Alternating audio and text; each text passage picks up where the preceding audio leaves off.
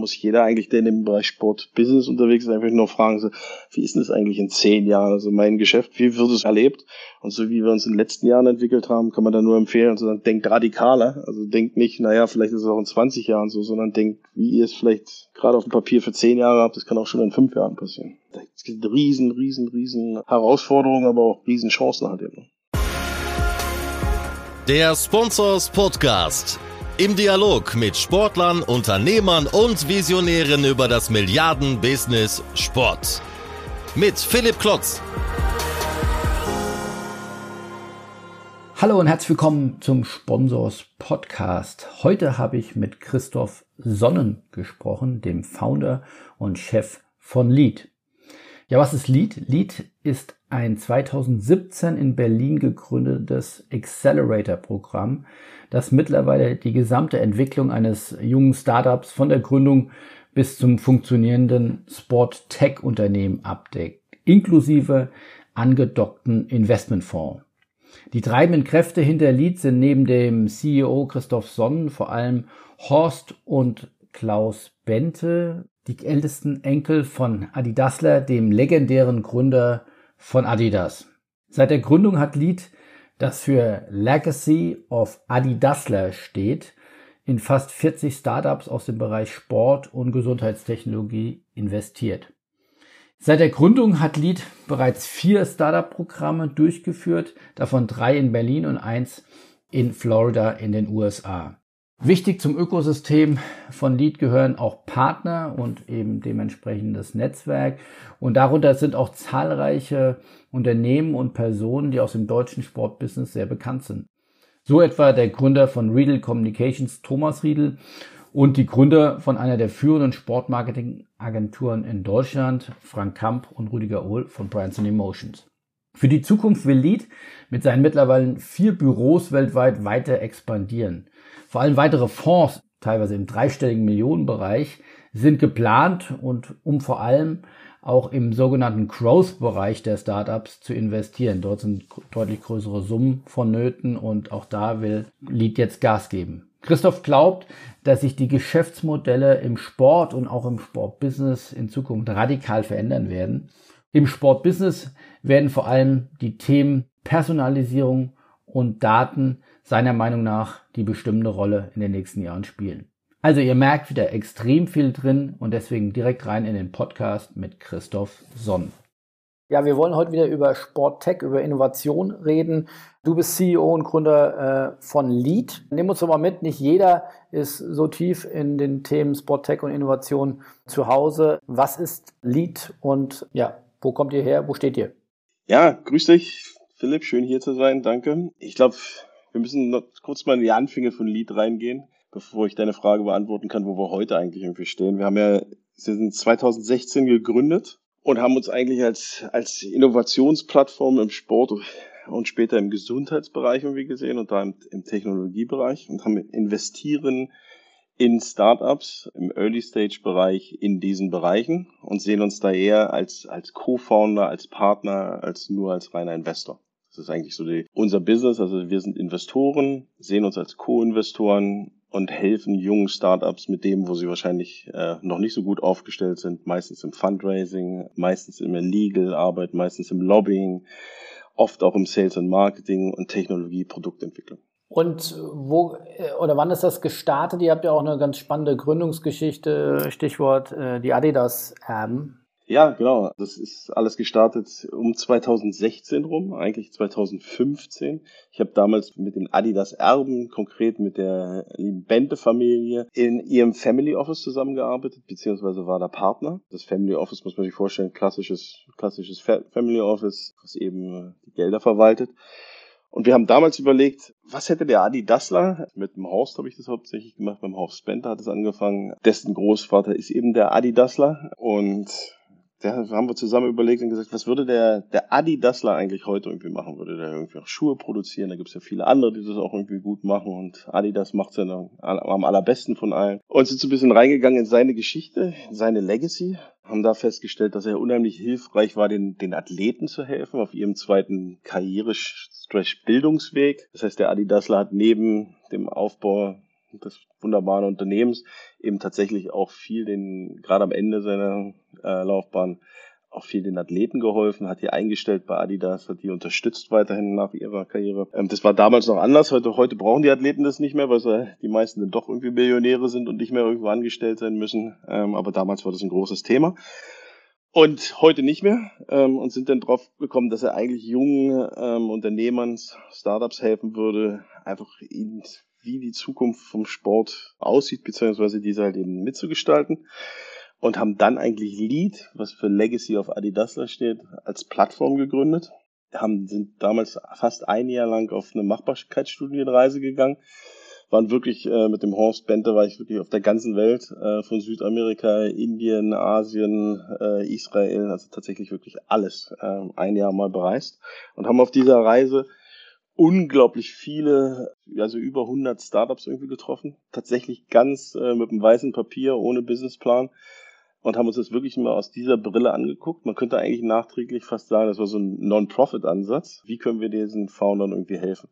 Und haben denn doch 2014, 15, das ist wirklich schon sehr lange her, unglaublich viele Startups getroffen auf der ganzen Welt, global, die junge Founder, die an diesen Zukunftsthemen von Sport, eben Sporttechnologie gearbeitet haben. Damals gab es noch keinen großen Fund, also keinen nennenswerten Sport-Tech-Fund.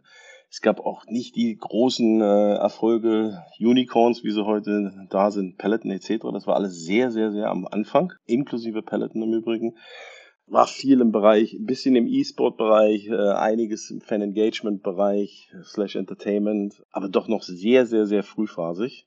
Und deswegen hatten wir uns entschieden und gesagt, Mensch, die müssten wir alle nach Berlin mal holen und da eigentlich so eine Art Programm machen. Immer noch fast als Non-Profit, wo wir sagen, wir können denen tatsächlich mit dem Ansatz Lead Legacy Adidasler ähm, helfen, eben wie ich die Punkte beschrieben habe, als Co-Founder beziehungsweise reingehen, Lobbying, Fundraising etc., wo die halt eben ihre Hilfe brauchen. Das hat, da hat man nach einem Jahr einen guten Einblick, haben dann das erste Programm in 2016 gemacht, haben 15 Startups eingeladen, hatten mehrere tausend Bewerbungen, äh, was schon mal zeigt, okay, da gab es eine unglaubliche große Nachfrage noch sowas. Ja, haben dann sehr erfolgreichen Programm gemacht, wo dann die Startups eigentlich mehr oder weniger eingefordert haben, seid doch wirkliche Co-Investoren, das heißt, investiert auch tatsächlich in uns.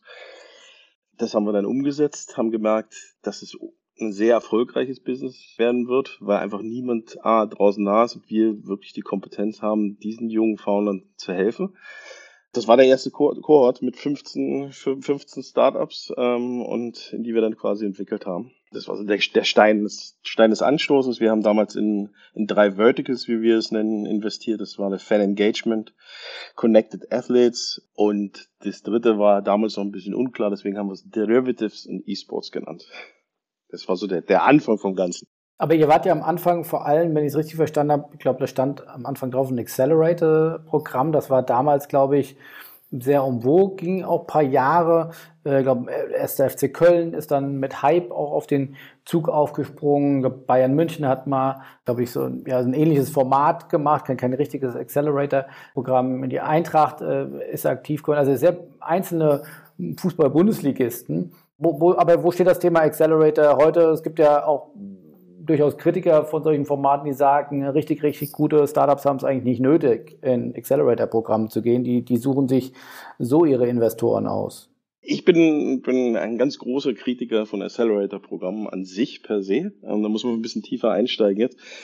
Das Problem bei den Accelerator-Programmen in 80 Prozent, ich will da niemanden auf die Füße treten, es gibt außer Lead auch noch ganz, ganz tolle andere. Ähm, also das, das nochmal vorweg gesagt. Aber im Wesentlichen ist es so, was ist der Ansatz von einem Accelerator? Der meistens in 80 Prozent der Fällen ist es, und ich sag's mal deutlich, hat ein Unternehmen XY eine Schwäche im Innovationsbereich und geht dann in, startet dann einen Accelerator, um sich selber im Prinzip in, in, dem Bereich Innovation äh, besser aufzustellen. Das finde ich einen schwierigen Ansatz für die Startups, ein okay Ansatz im Übrigen für die Unternehmen, aber sicherlich auch nicht der beste, aber für, für die Startups kann das nicht zielführend sein, weil wenn das Unternehmen quasi sich ja eigentlich nur Innovationsideen raussaugen möchte, ist es sicherlich nicht das, was das Startup möchte. Das Startup möchte eine langfristige Finanzierung haben. Und von daher, wir haben uns dann irgendwann mal auch sehr schnell umbenannt in eine, Academy, weil es wirklich sonst der Begriff Accelerator in dem Bereich, in der Corporate-Welt nicht zielführend ist, weil wir heute tatsächlich was komplett anderes machen. Es ist richtig, wir sind 2016 gestartet ähm, als Accelerator, weil wir gesagt haben, wir wollen genau diese, diese Frühphasigkeit im Sporttechnologiebereich nutzen und den Startups dabei helfen, haben uns dann aber sehr, sehr, sehr schnell davon irgendwie entfernt. Ich glaube, wir kommen im weiteren Gespräch noch drauf, aber heute sind wir halt tatsächlich eine Innovationsplattform slash Ökosystem. Das heißt, wir arbeiten mit verschiedenen Funds und mein großes Ziel ist es, ich beschreibe es gerne gleich im Detail, ist eigentlich, wenn ich einen Gründer treffe in einer Fam, der gerade gründet, also das heißt sein Friends and Family Geld äh, zusammen hat, dann möchte ich ihn gerne einladen in die, unsere Akademie, möchte ihm da sechs Monate dem Startup die bestmöglichsten Unterstützung geben, Know-how geben, dann aber auch weiter investieren. Und zwar nicht nur, wie es normale Accelerator-Programme machen, in der aktuellen Runde, das heißt die sogenannten Demo-Days, sondern ich möchte es gerne auch die nächsten sieben Jahre weiter tun. Die nächsten sieben Jahre bedeutet denn, äh, ich möchte eigentlich die A-Runde mit ihm machen, ich möchte die B-Runde machen, die C-Runde, ich möchte seine Growth-Runden machen und ich möchte ihn bis zum IPO begleiten. Und da sind wir tatsächlich einzigartig äh, und haben eben die finanziellen Mittel beziehungsweise die Funds dahinter, um, um diesen langen Weg zu gehen. Wie groß sind denn eure Funds? Also das heißt, ihr seid vom Accelerator jetzt zu einem eigenen Ökosystem durchentwickelt, als eigene Innovationsplattform. Wie du ja richtig gesagt hast, von Peloton bis äh, in Deutschland sicherlich das erfolgreichste Startup aktuell, wenn man mal Sportradar außen, außen vor lässt, die sicherlich kein, kein Startup mehr sind, aber One Football gibt's auch schon seit äh, geraumer äh, Weile, aber jetzt spätestens äh, seit dem Duckout-Übernahme ja, die scheint ja die Wachstumsgeschwindigkeit noch zu beschleunigen, wenn ich da auch immer bei den Runden dabei sein will, die ja dann irgendwann in die Hunderte von Millionen gehen bei der Bewertung von Unternehmen, da brauche ich ja echt viel Geld, um da mitzubieten. Wo, wo habt ihr das Geld her? Ja, ich glaube, eine Besonderheit bei uns ist, dass wir sehr früh in 2016 eben genau das erkannt haben. Wir haben erkannt, okay, das, das ist eine relativ kapitalintensive Übung und haben die erste Antwort darauf, dass unsere eigene Eigentümerstruktur 26 Shareholder sind, was schon eine Menge ist, ähm, die dann eben mit dem Verständnis reingekommen sind, bei Lee zu sagen, ich mache diese Follow-on-Investments, das heißt diese Investments in den nächsten Jahren, also von 2016 bis 2019 zumindest mal, über, über den Shareholder-Kreis. Das heißt, ihr müsst euch das so vorstellen, das sind alles eigentlich Family Offices, also größere Family Offices. Das ist meistens keine Individualpersonen. Also es steht eine Individualperson mit einem großen Sport- und Tech-Background dahinter, aber meistens eben auch mit seinen Family Offices. Und ähm, die haben dann im Prinzip das Kapital zur Verfügung gestellt, um weiter in die Companies zu investieren. Das, das heißt, wir sehen uns so als Club-Deal selber, als Lead, 26 Shareholder, ein offener Club-Deal, wo dann die Shareholder miteinander in die Follow-on-Investments reingehen. Kann man, kann man da auch Shareholder nennen? Sind die öffentlich?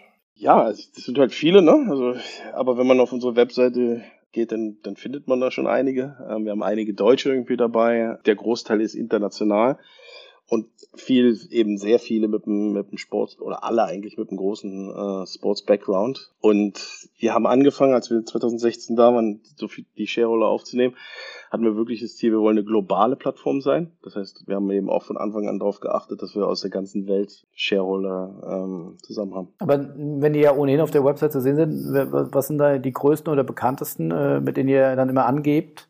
Äh, ne, angeben müssen wir zum Glück nicht. Äh, ich glaube, die, die, die Gründerfamilie, die Adidasler-Familie, die Bente-Familie ist sicherlich schon mal irgendwie ein, ein erster, irgendwie starker Partner. Wir haben dann sehr früh ähm, zum Beispiel den Harald Primat aufgenommen. Der Harald Primat ist von der Schlumberger-Familie, Family Office, war selber ein aktiver ähm, Racecar-Driver, hat ein unheimlich gutes Verständnis irgendwie für Sport und für Technologie. Mal als Schweizer irgendwie zu nennen, vielleicht die Deutschen ähm, du hast mit dem Thomas Riedel von Riedel Kommunikation mit Sicherheit einen ganz, ganz großen Experten in Deutschland, der uns vor allen Dingen auf der Seite Technologie immer unterstützt und immer unterstützt hat, auch in den letzten Jahren. Er ist selber sehr, sehr, sehr früh dabei, ähm, fast ein Gründungsmitglied, ähm, Riedel Kommunikation, sicherlich ein tolles Unternehmen zu nennen. Weitere, weitere Deutsch, deutsche Unternehmen, die man, die man kennt oder Unternehmer? Jetzt, wenn, wenn ich an, Spo, an Spobis denke, hast du natürlich sicherlich irgendwie äh, den Frank und den Rüdiger von Brands on Emotion, die ihr Agenturgeschäft in München erfolgreich weiter ausbauen, auch mehr und mehr im Bereich Investitionen, im Bereich wie Athleten irgendwie arbeiten. Das ist sicherlich auch nochmal als, als Deutsche irgendwie zu nennen, klar. Und äh, wie viel Geld muss man mitbringen, wenn man sagt, ich, ich will Teil der Shareholder werden? Ich, ich glaube, es ist schon geht sicherlich, close jetzt nicht alle Informationen, aber es ist sicherlich es ist schon meaningful, weil das Geld geht ja dann, wir wollen ja unsere Startups unterstützen, das ist unser eigentliches Geschäft. Da würde ich sagen, das fängt so bei einer halben Million bis einer Million an weil das Geld halt dann in die Investitions- oder in der Ursprungsfrage, wie können wir eigentlich unsere Startups ausstatten? Und das hat so angefangen. Also es hat quasi mit diesen Investitionen, Investoren angefangen, dass wir sagen, wir machen diese Follow-on-Investments über unseren Shareholder-Kreis. Das hat sich dann schnell weiterentwickelt. 2019 ähm, waren wir dann so weit, dass wir gesagt haben, jetzt werden die, die Budgets quasi immer größer und haben uns dann entschieden, in Funds, in der klassischen Fundstruktur zu arbeiten. Wir sehen uns heute als Family of Funds, das heißt, es sind mehrere Funds und es geht immer eigentlich in dem, in dem horizontalen, wie wir schreiben, äh, Bereich der, der Unternehmer. Das heißt, wir haben Friends and Family und Seed, äh, Pre-Seed-Runde über das Accelerator-Programm abgefangen. Äh, wir nennen es Academy nochmal, aber ist eigentlich relativ identisch. Da bekommen die Startups 75.000 Euro von uns äh, und ein sechsmonatiges Programm. Das Programm ist komplett mit Housing und äh, da sind eigentlich so alle Unkosten äh, bezahlt. Wir im Gegensatz kriegen dann im Gegenzug kriegen 8% Equity. Teilweise sind die Deals auch ein bisschen flexibler, aber das ist eigentlich so erstmal der erste Standard, mit dem wir reingehen. Und jetzt das Entscheidende, was sich dann 2019 geändert hat, ist, ähm, dann haben wir einen Seed Fund, das ist ein 30 Millionen Seed Fund, der macht dann die ersten Investments in diese Companies nach dem Demo Day, also das, was vorher quasi die Shareholder gemacht haben, ist jetzt im Prinzip der Seed Fund. Das heißt, es ist einfach ein bisschen strukturierter. Den gibt's, das ist ein 30 Millionen Seed Fund. Der macht, stellt im Prinzip die Mittel zur Verfügung. Ticket Size gehen da von ähm, 500.000 bis zu maximal 1,5 Millionen pro Startup. Der Seed Fund investiert zu 80 Prozent in unsere eigenen Startups, durchaus aber 20 Prozent auch äh, an Startups, die wir verpasst haben oder die uns verpasst haben, wie man es auch immer sagen möchte. Das heißt, da haben wir schon eine Offenheit auch zu sagen, wir müssen nicht nur in unsere eigenen Startups investieren. Uns geht es tatsächlich ums Ökosystem. Uns kann man anrufen. Äh, wir helfen auch jedem Startup, wo wir nicht direkt investiert sind, weil in unserer Zukunftsplanung investieren wir dann halt vielleicht in der nächsten oder in der übernächsten Runde. Das heißt, es ist tatsächlich ein ehrliches Ökosystem. Also den Seed Fund, den haben wir 30 Millionen. Und danach geht's weiter mit dem A-Runden-Fund. Ähm, den gibt's auch. Das ist ein 50 Millionen Fund. Der heißt bei uns Advantage. Äh, kann man sich auch irgendwie anschauen. Der investiert in A-Runden, macht dann aber Follow-on-Investments bis zur C-Runde. Und das ist ein 50 Millionen Fund. Den gibt's auch.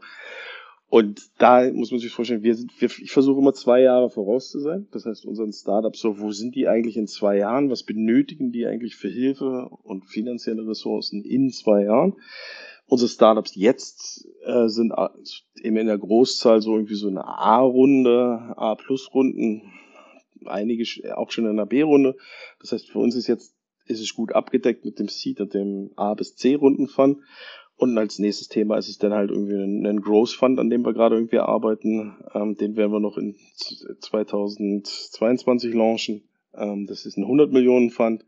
Und danach geht's in 2023, ähm, vielleicht schaffen wir es auch schon in 2022, hängt davon ab, wie schnell sich unsere Startups entwickeln, in ein Pre-IPO-Vehikel, dass man wirklich auch die, in, dem, in der Lage ist, ähm, ganz spät quasi die letzte Runde noch irgendwie mitzugestalten. Das ist, das ist dann Funart, genau. Ähm, und da sind wir auch schon sehr, sehr weit am Prospektieren. Den, den legen wir in, in Amerika auf. Das ist das äh, mit den Behörden ein bisschen anders als in Deutschland. Kann man auch nicht ganz so offen immer reden, äh, wie vielleicht über einen Fund, den man in Deutschland macht. Da muss man erstmal die Papiere alle gefeilt haben, aber ähm, den wird es auf jeden Fall Ende 2022, Anfang 2023 auch irgendwie geben.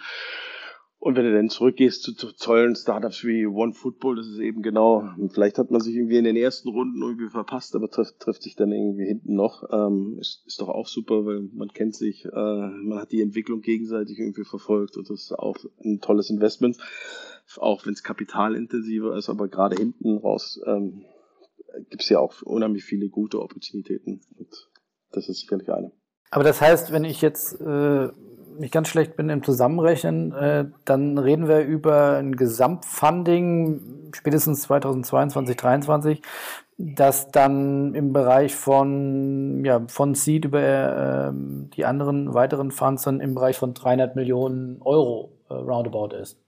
Ja, also mehr wahrscheinlich, weil die Funds ja dann auch irgendwann mal die ersten, gibt's jetzt auch schon ein paar Jahre, also Advantage ist dann auch schon im Jahr drei, das ist der A-Rundenfund. Und im Jahr fünf bis sechs legt man ja dann meistens irgendwie die Successor Funds aus. Das heißt, das Geld ist ja dann irgendwann mal ausgegeben und dann muss man halt den, dann machen wir halt den zweiten Fund drauf. Ähm, das ist auch ein relativ übliches Geschäftsmodell. Ähm, das heißt, die, die gehen ja dann im Prinzip weiter. Das andere Geld ist dann quasi schon investiert, aber genau, das äh, sind so die, die richtigen Zahlen.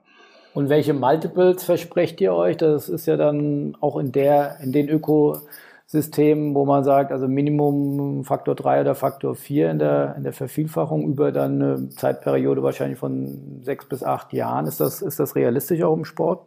Ja, ich glaube, also wir, wir gehen rein wenn wir zu den LPs, also bei uns kann man ja auch in die einzelnen Funds investieren. Das heißt, du bist jeder ja offen als, als Investor, herzlich willkommen. Ähm, da geht's eigentlich immer genau los mit dem, mit dem, die Incentivierung für die Mitarbeiter etc. fängt nach einem Netto-Return von X3 an.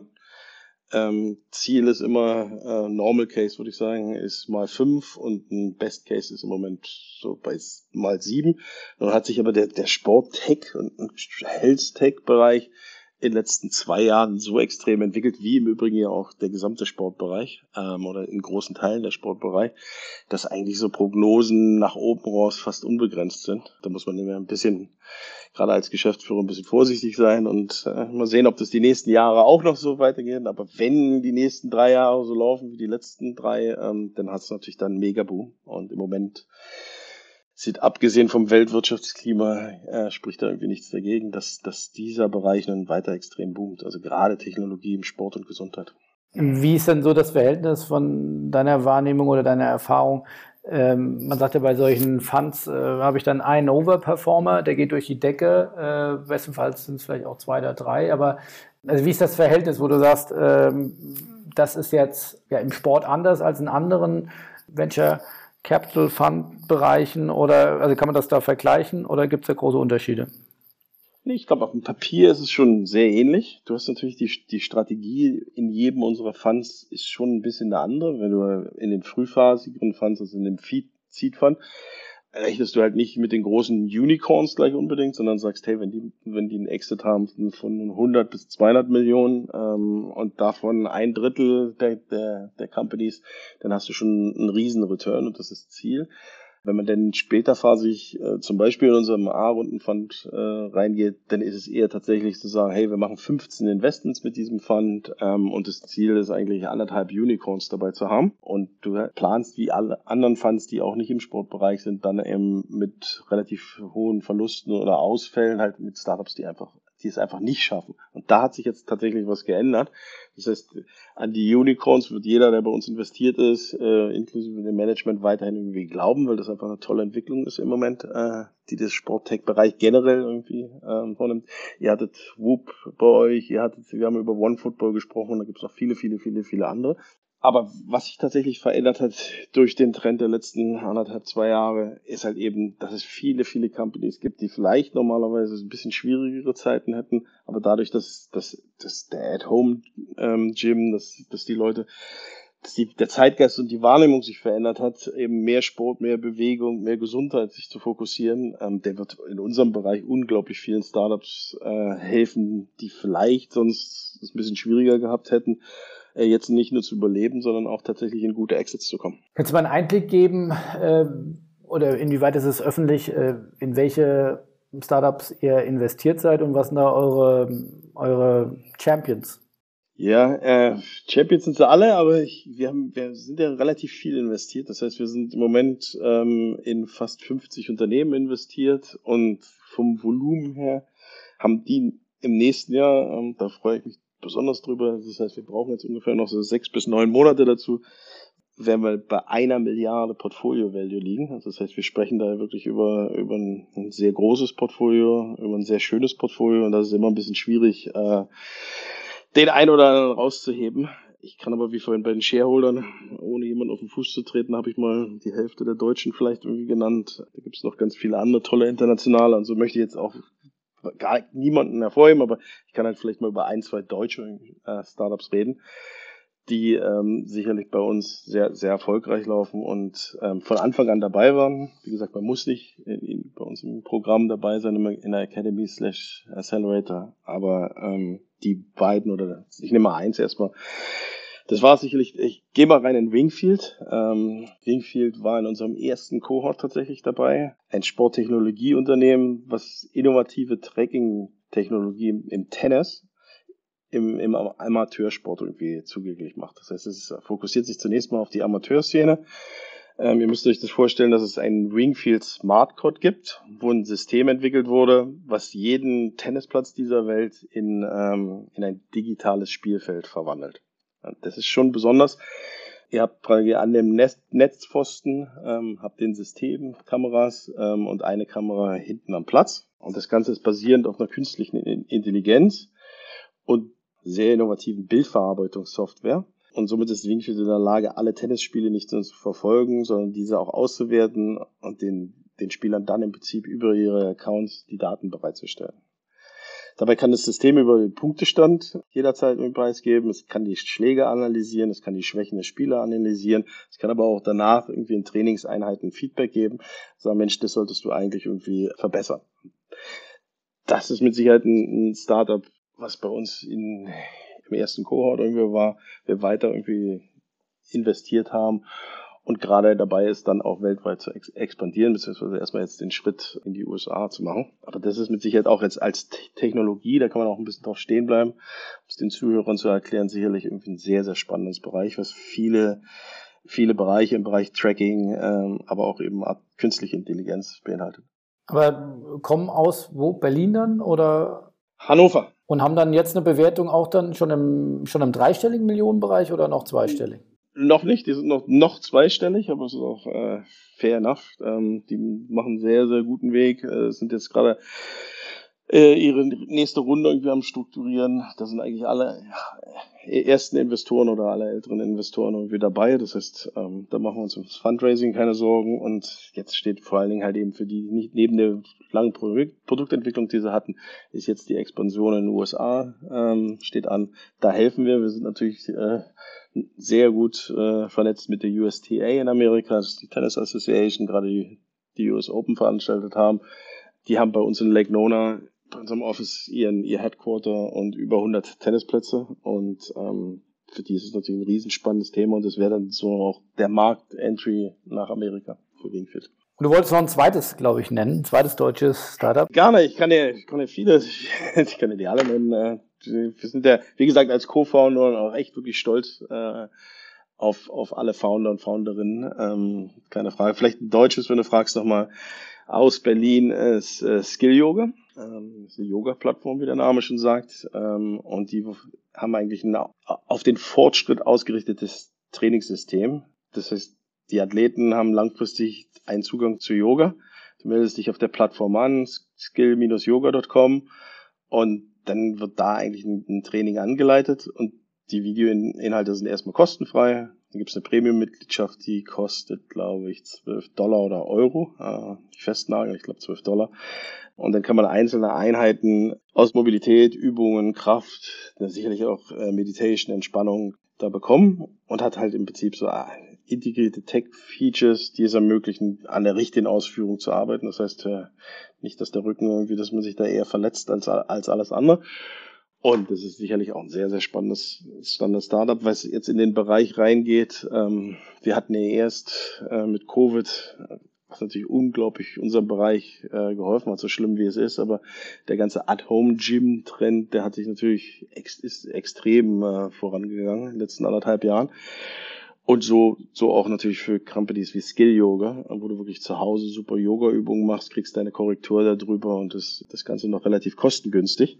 Ich glaube, der zweite Trend, den wir jetzt irgendwie erleben, ist, ich will ja nicht nur unbedingt zu Hause sein, sondern vielleicht will ich auch zurück wieder in mein Fitnessstudio gehen, zumindest mal irgendwie die Hälfte oder morgens oder abends, wenn es nicht ganz so voll ist da. Und, und versuche so eine, und viele Companies arbeiten an Hybrid, Hybrid-Lösungen. Das heißt, wie kann ich eigentlich als Gym ähm, die, die meine Kunden auch irgendwie zu Hause bespielen oder beglücken? Und da ist Skill Yoga mit Sicherheit eine 1A-Option, ähm, weil ja, ich kann das alleine machen, aber ich kann auch irgendwie als B2B-Lösung äh, für ein Fitnessstudio können die sagen, ich biete dir jetzt an die Yoga-Klasse hier in meinem Fitnessstudio an, du kannst die aber auch irgendwie zu Hause machen und äh, oder du kommst einmal die Woche zu uns ins Yoga-Studio und machst die, die restliche Woche machst du mit Skill Yoga deine Yoga-Übung zu Hause und ich glaube, das ist ein Megatrend, der sich gerade so auskristallisiert, das heißt Hybrid-Lösungen im Gym-Bereich. Aber das heißt, wenn du sagst, ihr seid im nächsten Jahr bei einer Portfolio-Bewertung von einer Milliarde, das heißt, ihr habt ja den Fund 2 und 3 äh, oder 3 und 4 noch gar nicht aufgesetzt. Also das heißt, ihr habt ungefähr an die 100 Millionen investiert und seid dann bei einer Milliarde Portfolio-Value. Das heißt, ihr habt Faktor 10 auf, den, auf der Bewertung. Ist das halbwegs richtig hochgerechnet? Das ist halbwegs richtig, das ist ein bisschen sehr positiv hochgerechnet, aber das, äh, das ist auch okay. Ähm, wir haben nicht immer zehn Prozent an allen Startups, äh, manchmal halten wir auch nur in Anführungsstrichen vier Prozent. Ähm, das heißt, es ist eine breite Mischung, aber im Generellen auf Papier ähm, ist, ist die Bewertung fast bei zehn, ja, hast recht. Also Faktor 10. Also seid ihr eingestiegen? Seid, also Nimm mal Faktor 8. Ähm, das ist dann der richtige, genau. Ähm, auf, das sind natürlich Papierwerte. Und jetzt muss man dann die Companies auch tatsächlich zum Exit bringen. Ne? Also das, ich gebe da auch immer gerne den Finger, dass, dass es tatsächlich ja erstmal Papierwerte sind. Und dann muss man halt schauen, einige werden es vielleicht nicht schaffen, andere werden, werden sich super weiterentwickeln. Und da hängt dann die, die tatsächliche Kurve ab, wie die Performance in den Funds halt irgendwie laufen kann. Warum habt ihr den, wir nehmen jetzt den Podcast auf, du bist, äh, glaube ich, in Florida auf äh, eurem Zweitsitz sozusagen. Ähm, wie guckst du auf den Innovationsstandort Deutschland? Ist das ein Zufall, dass ihr jetzt in die USA seid oder sagt ihr, wir müssen jetzt in den größeren Markt, wir müssen, da spielt die Musik, da werden deutlich größere Gelder erwirtschaftet oder ist das reiner Zufall, dass du jetzt in den USA bist? Nee, ähm, kein Zufall. Mein eigener Karriereweg hat mich, hat mich schon vor Lead nach Amerika gebracht. Ähm, ich bin seinerzeit, ich war im Venture-Bereich und ähm, habe damals einfach zu wenig, das war noch einige Jahre vor, vor der Lead-Gründung, ähm, habe einfach zu wenig Innovation und zu wenig ähm, Möglichkeiten in Europa gesehen und zu viele in New York, wo ich dann hingezogen bin. Das war mein erster Ort und bin dann bewusst eigentlich aus Deutschland ausgewandert, äh, nach New York gegangen und habe es auch bis heute nicht bereut. Und das heißt, du kommst aus dem Investmentbankbereich oder was sind deine deine Herkunft sozusagen? Nee, ich komme tatsächlich aus dem Sportbereich, war selber aktiver Sportler und habe dann in Berlin angefangen, Sport und BWL zu studieren tatsächlich an der FU Berlin. Damals gab es noch, wir reden ähm, schon lange her, Anfang der 90er Jahre, damals gab es noch kein Sportmanagement-Studium. Ähm, und deswegen habe ich mir selber zusammengebaut, eben mit BWL und Sport, wie viele anderen auch und habe dann äh, ein Stipendium bekommen für die Winter in Finnland, Jyväskylä Sportmanagement. Das war die erste seiner Zeit und die zweite war die NYU in New York. Und die haben dann auch Sportmanagement angeboten, hatte ich auch ein Stipendium und habe dann quasi Sportmanagement studiert. Hab, äh, bin dann bin im, im Sport geblieben, habe meinen ersten und letzten Job ange, äh, angenommen, äh, war bei Red Bull Sales und Marketing Manager. Wir reden hier von 90er Jahren, ähm, also was ganz anderes als der ganz, ganz Riesenerfolg, äh, der es heute ist. Vielleicht da ein Wort zu, war eine spannende Zeit, was tatsächlich in den 90er Jahren in Deutschland, äh, Österreich wirklich wie ein wirkliches Startup war. Äh, das heißt, ich habe die Startup-Sprache und die Startup-Welt und das Entrepreneurship da tatsächlich wirklich mitbekommen. Und das war auch mein letzter Job. Ähm, habe dann verschiedene Unternehmen danach gegründet im Bereich Sport und Entertainment. Sicherlich irgendwie die Sage Entertainment Gruppe in in, äh, in Berlin war eine gute, wo wir dann verschiedene Spin-offs drauf gemacht haben und vom Entertainment-Bereich wieder zurück in den Sportbereich gegangen sind haben verschiedene, damals, das war ja alles noch 90er Jahre, das war ja dann so eher so Vertriebsthemen, wo wir gesagt haben, wir haben eine Agentur, die integriertes Vertriebs- und Marketingkonzepte macht. Das war damals so, huh, die Rieseninnovation. Ne? Das ist heute, das ist ein alter Hut, aber damals war das tatsächlich sehr erfolgreich. Haben eine Distribution von vielen ähm, Sportprodukten gemacht, etc. Wie gesagt, das war alles noch sehr event- und äh, vertriebslastig in den 90er Jahren. Und bin dann aber tatsächlich mit einem äh, Freund in, in den Bereich Investments reingegangen, habe mich quasi aus der Agentur, aus der eigene Unternehmen gründen, ähm, in eine Family Office Struktur entwickelt und haben da Investments gemacht, eigentlich in, im Bereich, wir haben es damals tatsächlich Zeitgeist, im englischen Spirit of Time genannt, wo wir gesagt haben, Mensch, irgendwie waren wir in den Trends mit, mit Red Bull in den 90er Jahren und Events und Entertainment. Wo geht denn die Reise eigentlich hin und wie kann man eigentlich die Dekaden, also das heißt äh, Jahrzehnte, vorausblicken und da Investitionen tätigen? Ähm, es ist uns relativ einfach gefallen, dass wir gesagt haben, Menschen nach, nach den 90er Jahren und nach äh, Red Bull und Extremsport äh, wollen die Leute vielleicht ein bisschen mehr Nachhaltigkeit und äh, die, die deutsche Regierung hat den Solar ja unwahrscheinlich groß gefördert. Das war dann sicherlich irgendwie ein Bereich um die Jahrtausendwende und haben dann relativ schnell aber gesehen, okay, Sport und Gesundheit ist, wird einen viel, viel größeren, äh, auch Ernährung natürlich,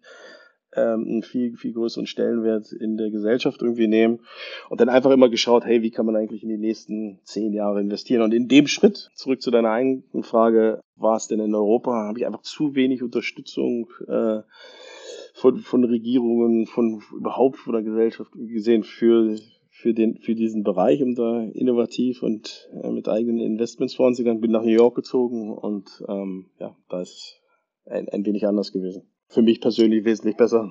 Du, das heißt, du bist selbst äh, Unternehmer gewesen. Wie viel Exit von, von Unternehmen hast du gemacht? Wir haben viel, viele kleine gemacht, zwei, drei große gemacht. Ähm, wir haben auch einige Unternehmen verloren. Das ist ja im Unternehmertum, muss man auch aufpassen, auch bei ja einige Startups irgendwie zu hören.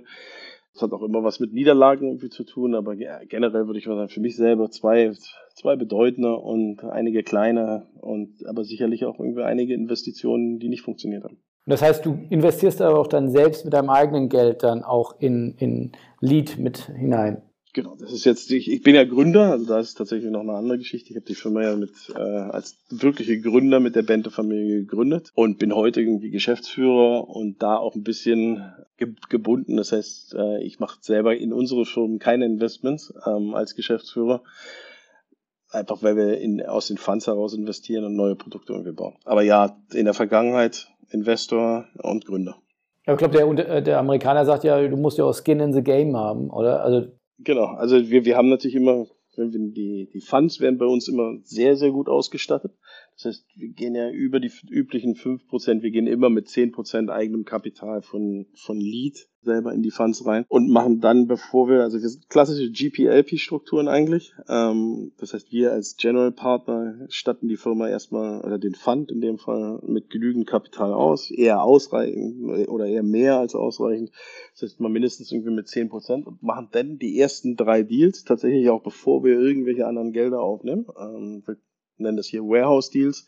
Das heißt, wir investieren in drei Companies, investieren unser eigenes, unsere eigene Zeit, unser eigenes Geld und dann öffnet sich eigentlich erst der Kreis für andere äh, Investoren, die dann mit investieren können, haben aber im Prinzip schon den Track Record von den drei Companies und sehen schon, hey, wir haben schon selber Zeit und Geld investiert. Und ihr macht das ja dann nicht nur zum, zum aus Altruismus oder zu, zum Zeitvertreib, sondern ihr wollt damit auch Geld verdienen. Wie verdient man mit sowas Geld? Also klar, wenn ich, wenn ihr dann selbst investiert und erwirtschaftet Faktor 8 plus, äh, das kann man sich ausrechnen, dass das äh, lukrativ ist. Ähm, gibt es noch andere Mechanismen? Ich glaube, es gibt ja dann bei diesen Funds dann auch dieses, dieses Carry-Prinzip oder es gibt Management-Fees. Äh, kannst du da mal äh, ein paar Insights geben, wie ihr das aufgebaut habt? Genau, also wir, wir genau so. Wir haben eine klassische Fee-Struktur und einen, einen, klassischen Carry, wie, wie es an jedem Funds eigentlich üblich sind. Und ähm, mit den Fees bezahlen wir unsere laufenden Kosten. Bin stolz darauf und lege das auch gerne mal öffentlich, ähm, dass wir damit kein Geld verdienen. Es gibt Funds, die sagen, Mensch, ich lege mir ein bisschen was zurück und verdiene dann nochmal irgendwie Geld als Unternehmen. Das machen wir nicht, ähm, sondern wir nutzen tatsächlich 100 Prozent dieser Fees, so wie es eigentlich auch äh, sein sollte für das Team, für die Strukturen, ähm, um dann die Funds auch erfolgreich zu machen. Und dann gibt es einen normalen Carry drauf. Ähm, an dem Carry äh, profitiert Lead zum einen, aber vor allen Dingen natürlich die Mitarbeiter und alle, die dann zum Erfolg beitragen. Und das sind diese 20 Prozent rund. Genau, das, das sind die 20 Prozent. Also wir sind eigentlich in der klassischen Fund-Struktur 22, 2 Prozent Fees und äh, 20 Prozent Carry.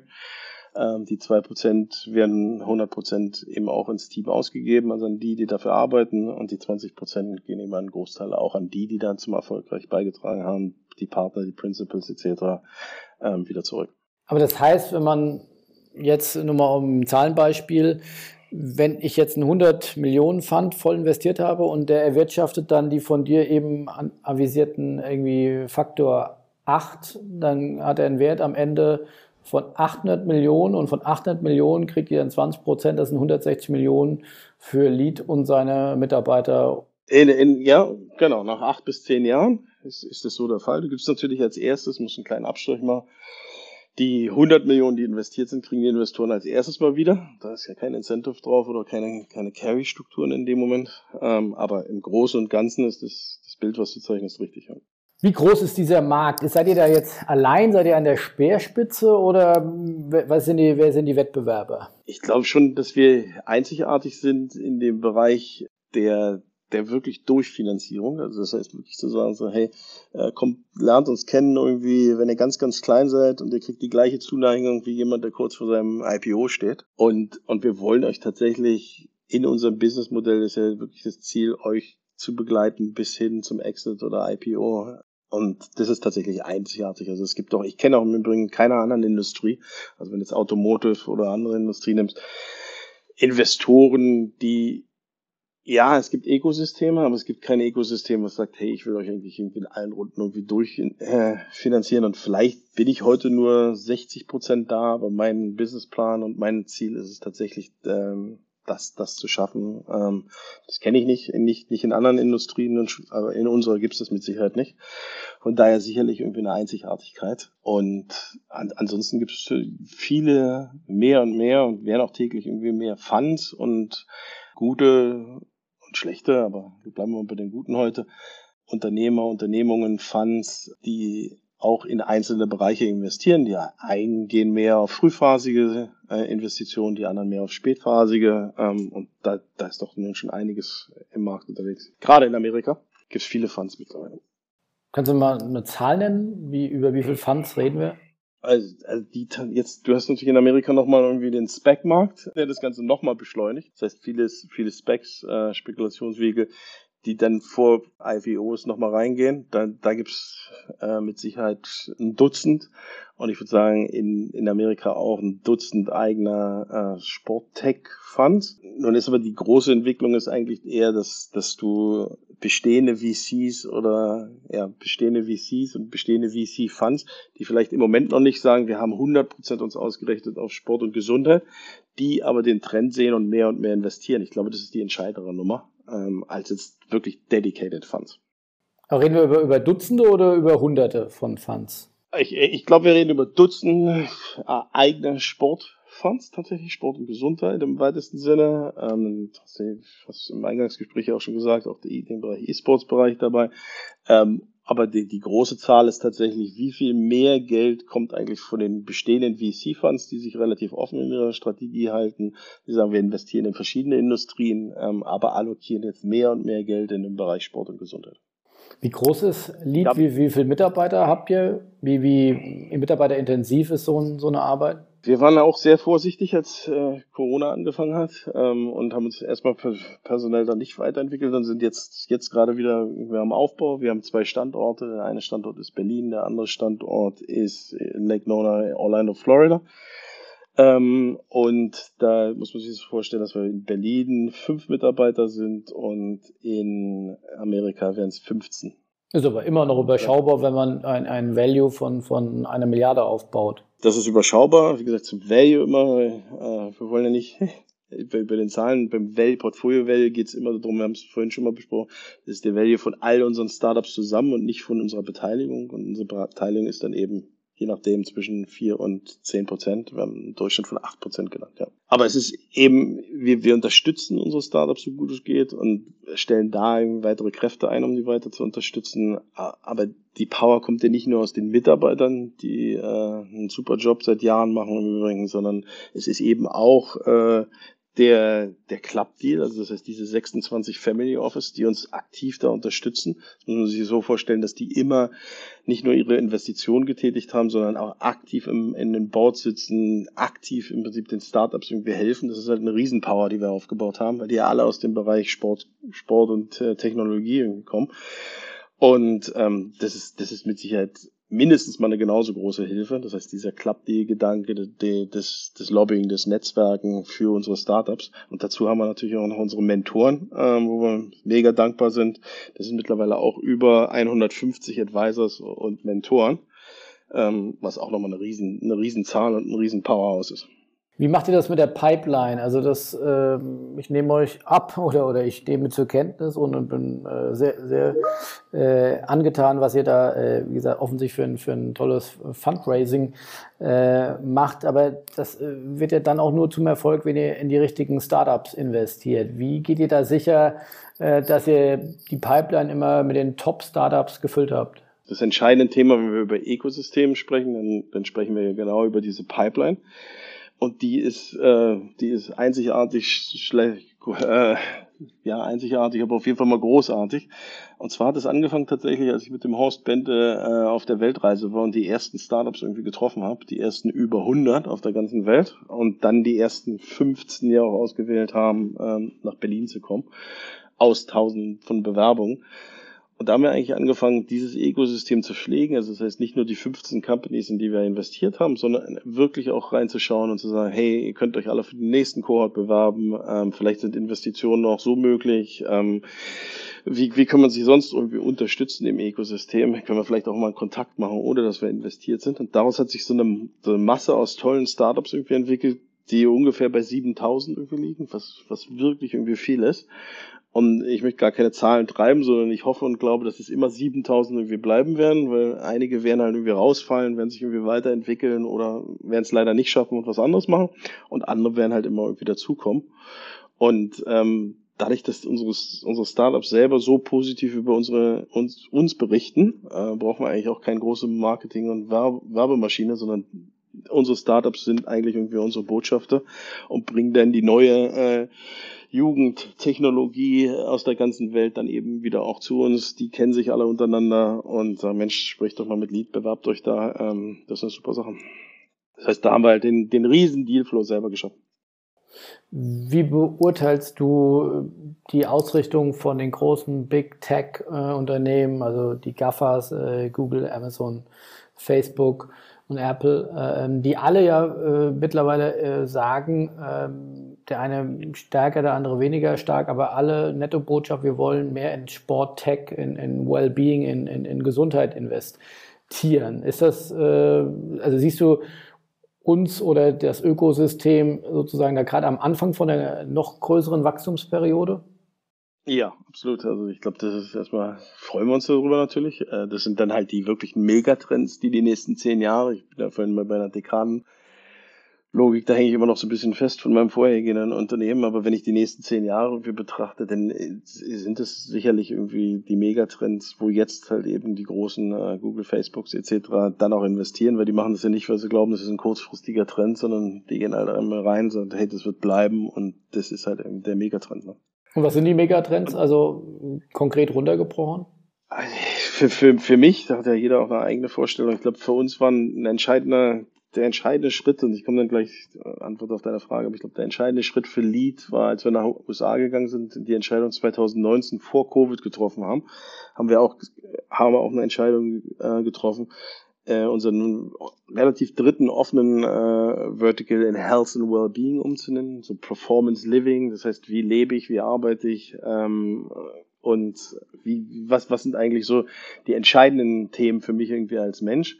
Und das hat, das war vor Covid und das ist natürlich jetzt extrem explodiert während Covid, aber auch irgendwie jetzt während der Olympiade. Und für mich die beiden Megatrends, äh, zwei von vielen, ist mit Sicherheit irgendwie Mindfulness. Das heißt nicht nur die, die physische Performance, sondern eben auch die, die, die mentale kognitive, äh, sicherlich ein Megatrend, Meditation, Calm etc. etc. Und der zweite ist dann aber eigentlich die Logik dahinter. Longevity, Langlebigkeit hört sich erstmal relativ einfach an, aber wenn ich dann mit Technologie rangehe und sage, hm, was bedeutet denn das eigentlich, wenn der Mensch jetzt irgendwie sagt, ich habe vielleicht zwei Jahre verloren oder ich habe zumindest mal gelernt, ich möchte irgendwie gesünder leben, ich möchte gesund sein, ich möchte mich nicht, ich möchte nicht erkrankt sein, äh, mit und ohne Vakzin und was auch immer. Aber eins ist doch irgendwie klar, ich möchte irgendwie doch eine Langlebigkeit und ein gutes Leben und ein gesundes Leben haben.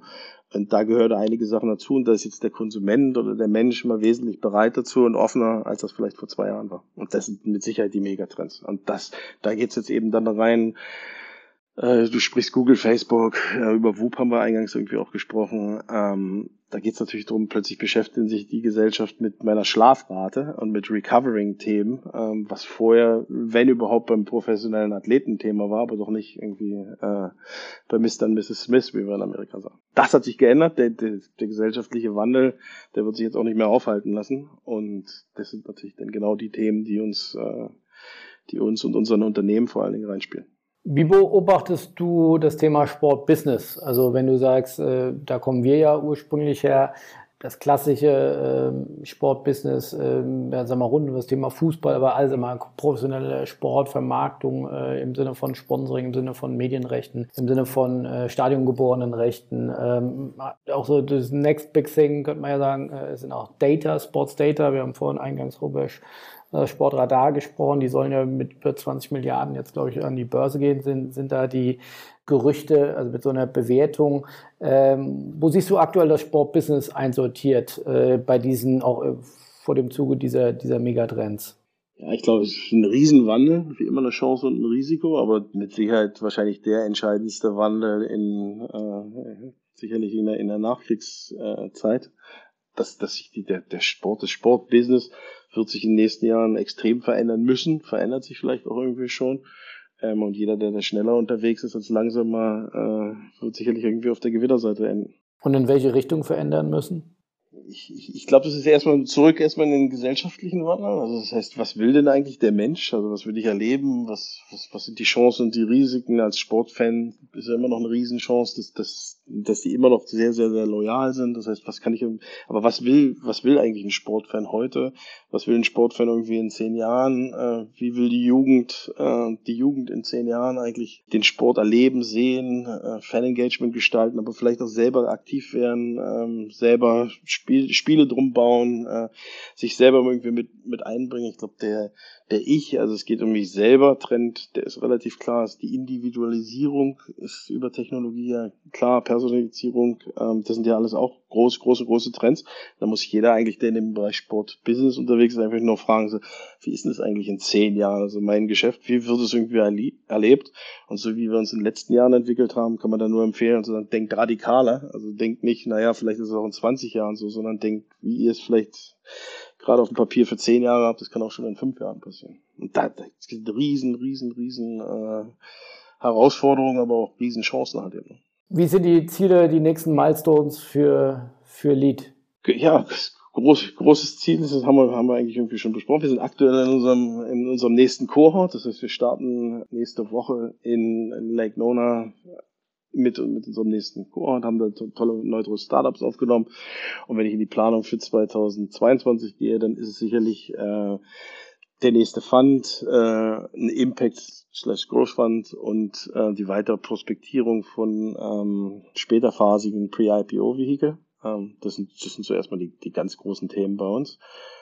Und äh, ja, da freuen wir uns drauf. Und ansonsten geht es aber weiter um, um die Pflege unserer bestehenden Startups, die weiter aufzubauen, denen weiter zu helfen. Also uns geht es jetzt nicht immer nur nach vorne schauen und äh, was ist das, was ist nächstes, sondern tatsächlich auch, wie tief arbeiten wir und können wir unseren Startup, unseren bisherigen Startups irgendwie unterstützen. Respekt, äh, sehr geile Geschichte äh, und, und äh, ja, weiterer Weltmarktführer äh, aus Deutschland mittlerweile mit, mit äh, Co. Büros oder äh, Co-Host sozusagen in in USA. Tolle Geschichte. Also ja, ich hoffe, wir können das noch weiter ein bisschen verfolgen, äh, wenn ihr die nächsten Funds äh, launcht und, und ja, welche, welche Startups da aus Deutschland und aus der Welt den Sport- und Sportbusinessmarkt weiter verändern werden. Vielen Dank für die Einblicke und hoffentlich auf bald. Ja, vielen Dank, dass ich hier sein durfte und hat Spaß gemacht. Danke, Philipp, und bis zum nächsten Mal. Ciao. Ciao.